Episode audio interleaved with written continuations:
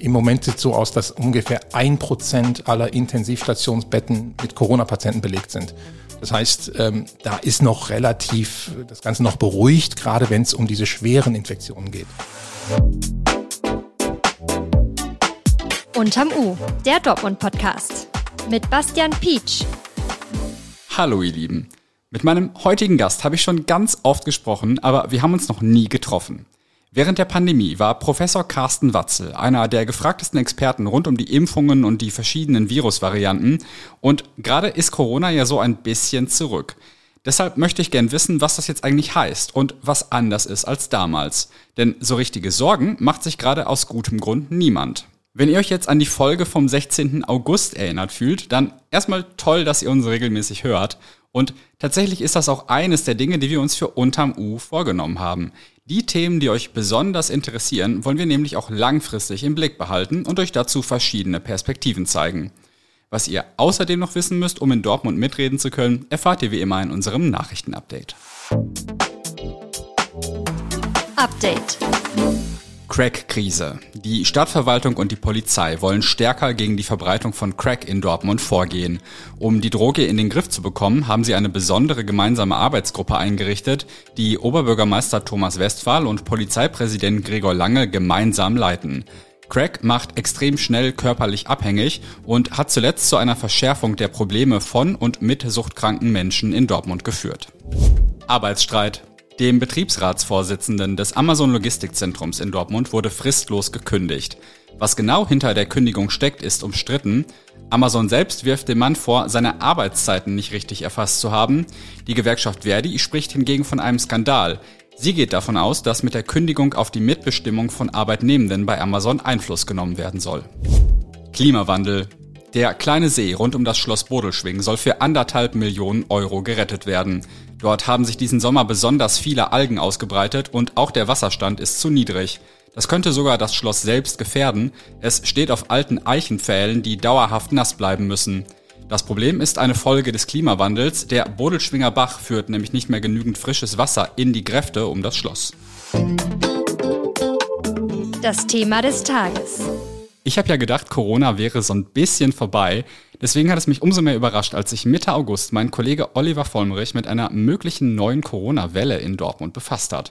Bei routinemäßigen Messungen im Abwasser waren nämlich deutlich mehr Coronaviren nachgewiesen worden als sonst. Auch der Sprecher der Dortmunder Hausärzte, Dr. Prosper Rodewig, sagt, es gebe aktuell wieder mehr Corona-Infektionen. Die Inzidenz und andere offizielle Zahlen seien allerdings wenig aussagekräftig, weil nur noch selten PCR-Tests gemacht werden. Infektionen, PCR-Tests, Inzidenzen, eigentlich sind das alles Begriffe, die ich ein bisschen aus meinem Wortschatz verbannt habe.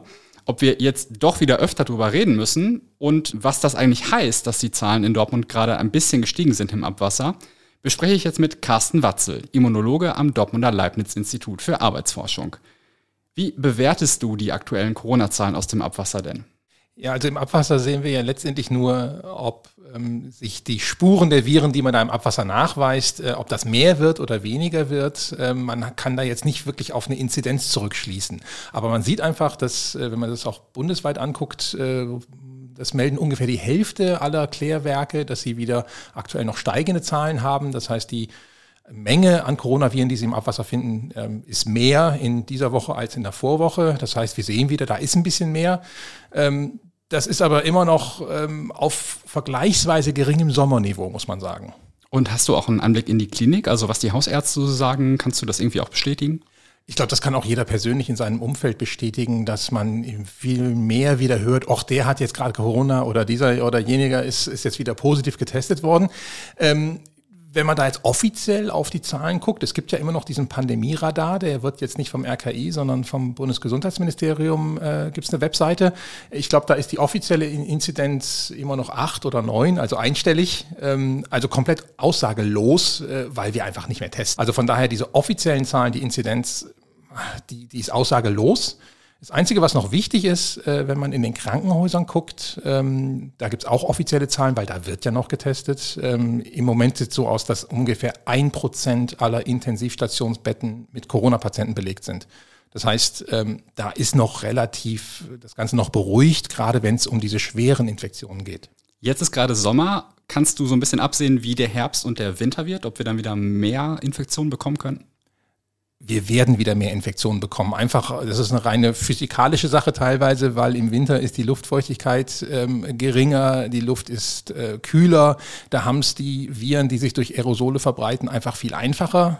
Äh, äh, unsere Schleimhäute sind ausgetrocknet. Aerosole sind so, das muss ich einmal erklären, glaube ich, so kleine Tröpfchen in der Luft, ne? Genau, und äh, das sind jetzt nicht so die Tropfen, die du wirklich beim Niesen siehst, sondern die sind noch kleiner, die kannst du kaum sehen, die können sich wirklich äh, teilweise eine Stunde oder länger in der Luft halten, die so klein sind die. Und dann sind unsere Schleimhäute ausgetrocknet getrocknet, wir sind mehr in Innenräumen äh, und das alles führt dazu, dass sich diese Atemwegserreger, diese Viren viel besser ver verbreiten können. Das heißt, die Zahlen im Herbst und Winter werden wieder nach oben gehen, aber wie gesagt, die große Frage ist, wird das auch wieder zu mehr schweren Erkrankungen führen? Und da würde ich sagen, die meisten von uns sind durch ihre Grundimmunität, die wir uns über die letzten zwei, drei Jahre geholt haben, durch die Kombination von Impfung und bei vielen dann auch die Infektion nochmal obendrauf, die schützt uns im Moment vor der schweren Erkrankung. Das heißt, man muss dann für die allermeisten Menschen gar nicht mehr so die große Angst haben vor der reinen Infektion. Und ist das auch das, was jetzt anders ist als zum Beispiel vor einem Jahr, dass wir alle so ein bisschen besser immunisiert sind oder gibt es da noch was anderes? Das ist eigentlich das, was wir äh, auch schon fast vor einem Jahr hatten. Äh, da waren wir schon alle dreimal geimpft, da waren noch nicht alle infiziert.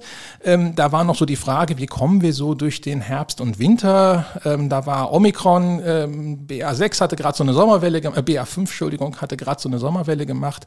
Und äh, da hat sich keiner so wirklich getraut zu sagen, wir kommen gut durch den Winter. Und äh, auch ich habe abgewartet und habe gesagt, wenn wir gut durch den Winter gekommen sind, dann sind wir in dieser endemischen Phase. Da sind wir jetzt im Moment und deshalb kann man auch relativ relativ entspannt jetzt auf diesen Herbst und Winter gucken. Müssen wir denn jetzt irgendwas machen anhand dieser Messwerte aus dem Abwasser oder sagen wir, ist alles cool so, wie es ist? Na gut, wenn ich sage, dass die meisten von uns gut geschützt sind, dann heißt es ja, dass einige noch nicht gut geschützt sind. Das heißt, äh, es gibt immer noch Menschen, für die das Risiko einer Infektion und damit schwer zu erkranken doch nicht ganz so klein ist. Das sind Leute, äh, die älter als 60 Jahre sind, wobei man da auch sagen muss, äh, ein 70- oder ein 80-Jähriger hat noch ein höheres Risiko als jetzt ein gesunder 60-Jähriger. Das geht da auch nochmal nach oben. Und besonders Leute mit Vorerkrankungen, gerade chronische Erkrankungen, ähm, ähm, Erkrankungen, die das Immunsystem betreffen. Das sind Menschen, die sind vielleicht geimpft, aber deren Schutz vor der schweren Erkrankung hat sich nie so richtig aufgebaut oder ist jetzt schon wieder ein bisschen nachgelassen.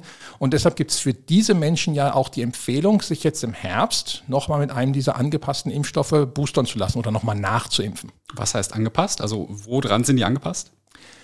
Ähm, die sind an XBB 1.5 angepasst. Okay. Also das ist eine Corona-Variante. Ist nicht das neue Kind von Elon Musk? Nein. Also das ist letztendlich äh, auch noch eine Omikron-Variante. Äh, wir kennen vielleicht noch BA1, BA2, BA5. Das war so letztes Jahr. Dann hat sich die Lage etwas, war etwas unübersichtlich, dass sich immer wieder neue Varianten gebildet haben, aber keine konnte sich so richtig durchsetzen. Und dann über den Sommer ist dieses XBB 1.5 eigentlich dominant geworden. Und dann hat man im Sommer die Entscheidung getroffen, gut, ähm, das ist jetzt die Variante, die sich durchgesetzt hat, die aktuell am ansteckendsten ist und sich am verbreitesten ist. Und deshalb hat man da den Impfstoffherstellern gesagt, gegen dieses äh, Virus hätten wir oder gegen diese Variante hätten wir gerne einen Impfstoff. Und die kriegt man einfach beim Hausarzt, oder? Genau, also das soll bei den Hausärzten laufen. Ähm, es war ja so, äh, dass während der Pandemie diese Impfstoffe in größeren Fläschchen abgepackt worden sind. Da war in jeder Flasche äh, genug Impfstoff für sechs äh, Personen und da mussten die Hausärzte immer sechs Leute zusammenkriegen, um zu impfen. Dann war jetzt eigentlich angekündigt, dass diese Impfstoffe in Einzeldosen kommen, so wie es bei der Grippeschutzimpfung auch ist. Ich gehe zum Arzt, der holt die Spritze aus dem Kühlschrank, da ist eine Dosis drin und die kriege ich dann.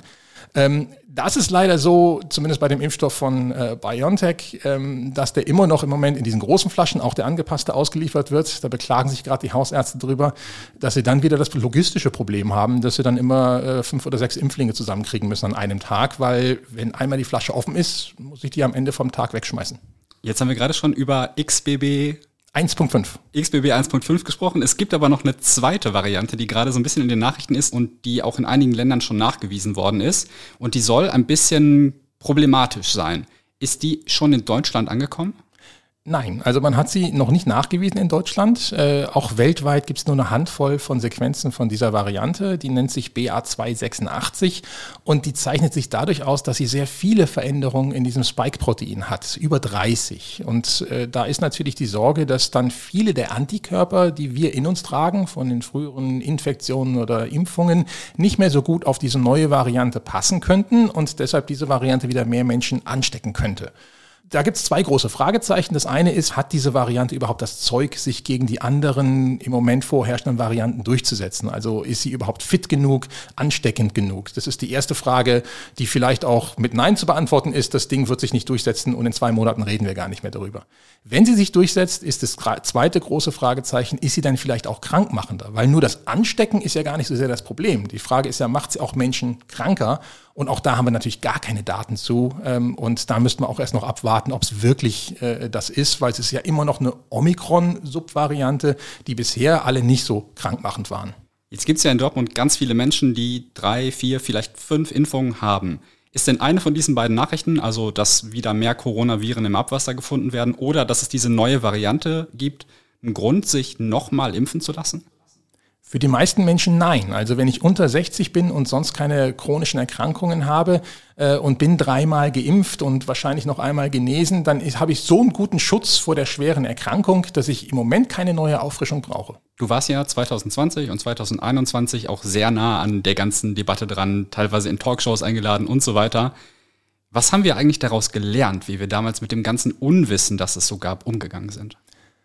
Unwissen ist das richtige Wort, weil natürlich keiner wusste am Anfang, wie überträgt sich dieses Virus genau, ähm, was sind die Maßnahmen, die wirklich was bringen. Und da hat man natürlich auch Fehler gemacht, aus Unwissenheit heraus, weil man am Anfang auch sehr, sehr vorsichtig war. Also ich führe da immer gerne dieses Beispiel an. Der erste Fall von Corona in Deutschland war ja in München in, bei diesem Autozulieferer. Und da gab es eine Publikation, wo sie wirklich versucht haben, diese Infektionskette, wo die Dame, die aus China kam, einige Leute da an, angesteckt hat, wo man versucht hat, nach nachzuvollziehen, wie hat sich denn jeder angesteckt. Und da gab es die Situation, äh, dass eine Person sich angesteckt hat, die nur in der Kantine mit dem Rücken zu dieser Person am Nachbartisch saß. Und da konnte man sich damals noch gar nicht vorstellen, wie die sich denn angesteckt haben sollte. Äh, und dann ist irgendwie rausgekommen, die haben den, den Salzstreuer rübergereicht oder sowas. Und wo dann, aha, über den Salzstreuer haben sie sich infiziert. Mit dem heutigen Wissen ist natürlich ganz klar, die haben Meter auseinandergesessen, äh, über diese Aerosole hat sich das natürlich übertragen. Das heißt, im Nachhinein ist man immer viel, viel schlauer. Ähm, und wir wissen auch, dass dieser direkte Kontakt, also dieses ganze Desinfizieren von Oberflächen, von äh, Türklinken oder sonst was, das ist wirklich, spielt eine sehr untergeordnete übergeordnete Rolle. Das brauchen wir bei Corona wahrscheinlich gar nicht. Da bringen die Masken letztendlich und der Abstand viel, viel mehr. Ähm, das wusste man halt am Anfang nicht. Also man hat sicherlich Fehler gemacht, dass die Masken zu spät gekommen sind. Da war man auch zögerlich, weil man wusste, man hat eigentlich nicht genug, man braucht die eigentlich fürs Gesundheitswesen. Einige Sachen hätten vielleicht auch gar nicht sein müssen. Also jetzt ähm, Spielplätze zumachen, ähm, draußen ist die Übertragung so gering, dass ich das gar nicht gebraucht hätte, zumal auch die Kinder, wissen wir auch, ein sehr geringes Risiko haben, schwer zu erkranken. Also äh, deshalb, natürlich sind da Fehler gemacht worden, aber nicht aus Fahrlässigkeit, sondern eher aus Übervorsichtigkeit und Unwissenheit. Das heißt, mit dem Wissen, was wir da jetzt dann sozusagen erarbeitet haben, könnten wir auch, egal was da jetzt an Corona vielleicht noch kommt oder ja wahrscheinlich nicht kommt, damit besser umgehen. Also bei Corona sind wir deutlich besser aufgestellt. Nicht nur alleine durch die Hygienemaßnahmen, sondern äh, ganz ehrlich gesagt durch die Grundimmunität, die wir in der Bevölkerung haben. Weil, äh, um das ganz platt zu sagen, diese ganzen Hygienemaßnahmen haben uns eigentlich nur Zeit gekauft. Zeit gekauft, die wir brauchten, um die Impfstoffe zu entwickeln, um die ganze Bevölkerung per Impfung schon mal diese Grundimmunität zu geben. Und deshalb äh, glaube ich auch nicht, dass wir jemals wieder zu so einer Situation kommen werden, wo es eine Maskenpflicht flächendeckend für alle geben wird weil man einfach sagen muss, im schlimmsten Fall müssen wir die Impfstoffe noch ein bisschen anpassen, dann gibt es mal wieder eine Impfempfehlung für alle ab 18 oder sowas. Ja? Also äh, von daher, ähm, in einigen Bereichen macht Masken tragen und andere Hygienemaßnahmen sicherlich noch Sinn. Also wenn wir jetzt über Pflegeheime äh, reden, ähm, da sollte man vielleicht auch, wenn die Zahlen wieder hochgehen und da hochvulnerable Menschen äh, drin sind, äh, vielleicht auch wieder testen, vielleicht das einige Maske tragen. Aber da haben wir wirklich, wie du sagst, wir haben sehr viel gelernt und wir sind da viel, viel besser aufgestellt als jetzt noch vor zwei Jahren zum Beispiel. Wenn du selbst in Dortmund unterwegs bist, machst du noch irgendwas, um dich vor dem Coronavirus zu schützen? Nein. Ähm, ich auch nicht. Aber ähm, eine Sache möchte ich noch anführen. Ähm, ich glaube nicht, dass wir flächendeckend jetzt irgendwelche Hygienemaßnahmen noch verpflichtend brauchen. Das heißt aber nicht, dass sie sinnlos sind. Und eine Sache fände ich schon schön, wenn die aus dieser Pandemie übrig bleiben würde. Wenn du infiziert bist, wenn du einen Atemwegserreger hast und hast Symptome, dass die Nase läuft, du hustest und du fühlst dich elend, dann wäre das Beste, was man tun kann, erstmal drei oder fünf Tage zu Hause bleiben und nicht sich heldenhaft an die Arbeit zu schleppen, um die Kolleginnen und Kollegen anzustecken und wenn man dann mit so einer ganz klaren Atemwegsinfektion dann doch noch in den Bus oder in die Bahn einsteigen muss, dass man dann vielleicht freiwilligerweise Maske trägt, um die Viren auch da nicht so großflächig zu verteilen. Einfach so aus, aus Rücksichtnahme den anderen gegenüber. Weil es gibt halt immer noch Menschen, die sich schützen möchten oder auch müssen, weil sie einfach immunsupprimiert sind oder sonst was. Und für die ist es natürlich gerade zu Zeiten, wenn die Inzidenzen, dass die Viruslast sehr hoch ist, ist es immer sehr schwer. Da gibt es dann einige Leute, die gar nicht mehr dann rausgehen im, im Herbst und Winter. Und denen würde es man etwas erleichtern, wenn man so gewisse Grundregeln einfach mal einhalten würde. Einfach so als Rücksichtnahme den anderen gegenüber. Also wenn ihr Symptome habt, passt ein bisschen auf, dass ihr andere Leute nicht ansteckt, aber ansonsten kein großer Grund zur Sorge, dass gerade in Dortmund Corona wieder zurückkommen könnte. Vielen Dank, Carsten Watzel, für die wie immer sehr interessante Einordnung. Sehr gerne. Wie zufrieden seid ihr so mit eurem Arbeitgeber? Die Bewertungsplattform Kununu hat gerade ihre Liste der beliebtesten Unternehmen in Dortmund veröffentlicht. Ganz oben steht der Volkswohlbund, gefolgt vom BVB und der Westnetz GmbH. Nutzer und Nutzerinnen konnten auch Kommentare zu ihren Arbeitgebern abgeben. Da gab es neben einigem Lob durchaus auch an den insgesamt gut bewerteten Unternehmen Kritik. Zum Beispiel am sehr schnellen Wachstum von Adesso und an einigen Führungskräften bei Vilo. Allerdings sind solche Aussagen natürlich Meinungen der einzelnen Mitarbeiter, die Kununu nicht überprüfen kann. Nichtsdestoweniger nehmen viele Unternehmen zumindest einige der Kommentare als interne Kritik ernst. Mehr Infos zu dem Ranking findet ihr in den Show Notes.